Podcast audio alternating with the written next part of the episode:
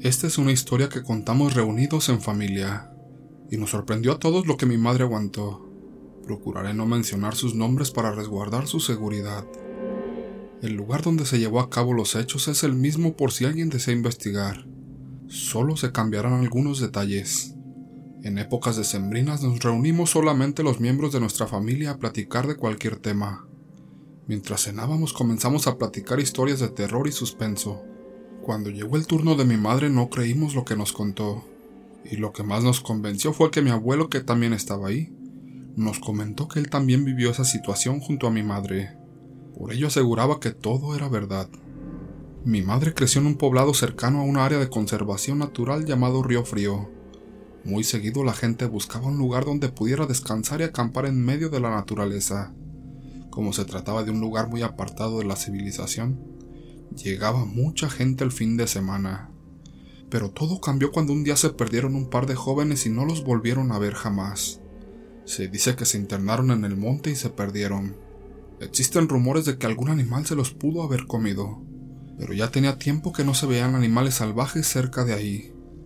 Lo que mi madre nos llegó a contar es que en el poblado en el que ella vivía, había una casa antigua y abandonada, en la cual se llegó a ver a alguien con el rostro desfigurado por las noches.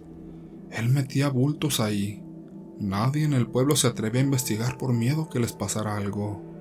Un día, cuando mi madre regresaba sola de la escuela a casa, Tomó un atajo para llegar más rápido. Hacía un poco de aire. Ella estaba tranquila caminando cuando a un lado de ella alguien le dijo Hola. Ella escuchó como si una persona estuviera parada a su costado y le hablara al oído. Se desconcertó y miró a su alrededor. Respondió el saludo pero no encontró a nadie. No quiso quedarse y apresuró el paso. Los días pasaron y a mi madre se le olvidó aquella situación. Nuevamente tomó el mismo atajo de antes. En el mismo tramo esta vez escuchó que le decían Ayúdame. Se detuvo pues estaba muy segura de lo que había escuchado, así que buscó alrededor y preguntó en voz alta en qué podía ayudar, pensando que se encontraba alguien cerca. Mi madre se desconcertó pues se trataba de una mujer quien hablaba. Logró identificar de dónde provenía. Se apartó del sendero y se adentró un poco en la maleza del monte. Después de un momento se dio cuenta que se encontraba muy cerca de la casa abandonada.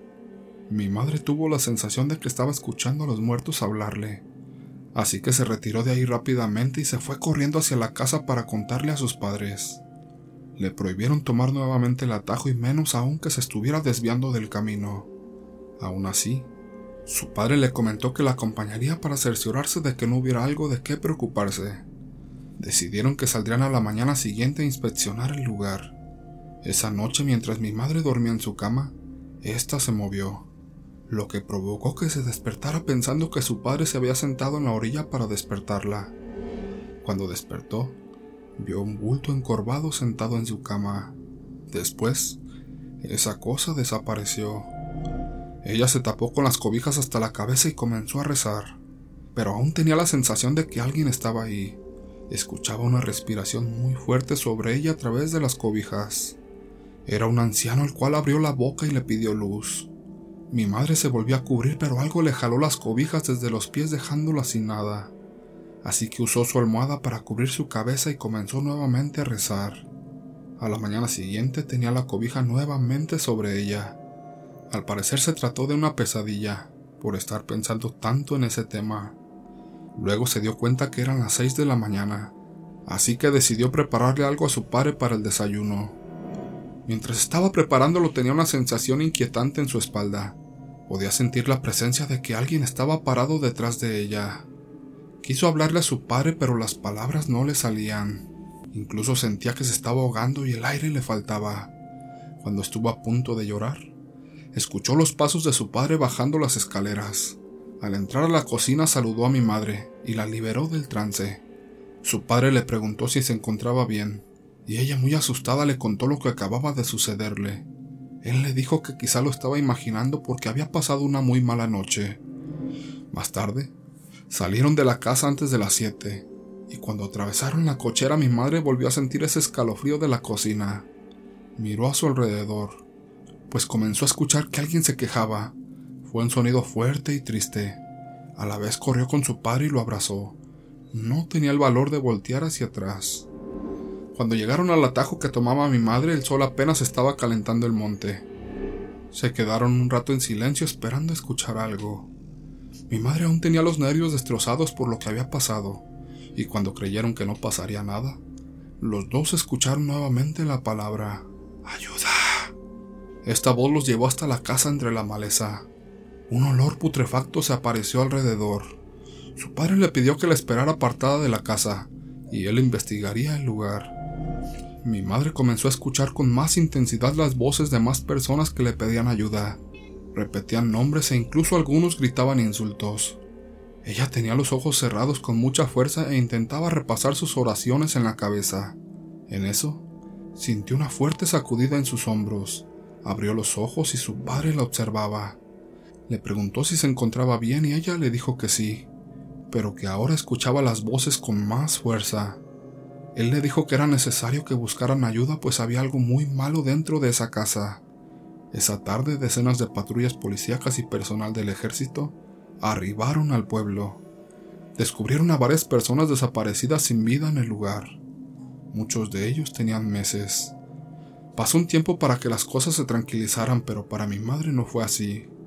Por las noches y desde que fueron encontrados todos los cuerpos, ella recibía la visita de alguien. Le pedían ayuda y no sabía cómo brindárselas. Además no tenía idea de cómo decirle a sus padres, o si era necesario buscar quien le ayudara. Esto lo estaba superando.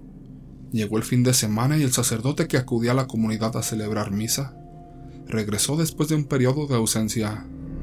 Cuando concluyó la ceremonia fue el sacerdote el que se le acercó a mi madre y le pidió hablar con ella. Él le comentó que desde que llegó al pueblo se dio cuenta de que había algo diferente en el ambiente. Después de un rato de hablar, el sacerdote le comentó que se llevara todas las veladoras que pudiera de la capilla él se las regalaba para que fuera a prenderlas al sendero donde escuchaba las voces. Un poco más animada mi madre y sabiendo que podía hacer algo, se llevó las veladoras. Por la tarde mi madre llegó al sendero y se sentó en la sombra de un árbol.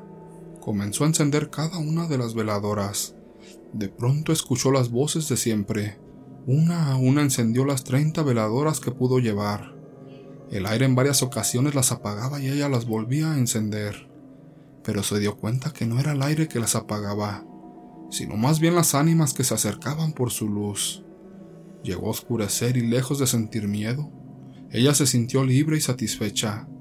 Desde entonces mi madre cree firmemente que existe otra vida, que hay otras dimensiones y que tal vez nosotros somos la fuente para ayudarles a vivir en ese espacio y que ellos necesitan de nuestra presencia.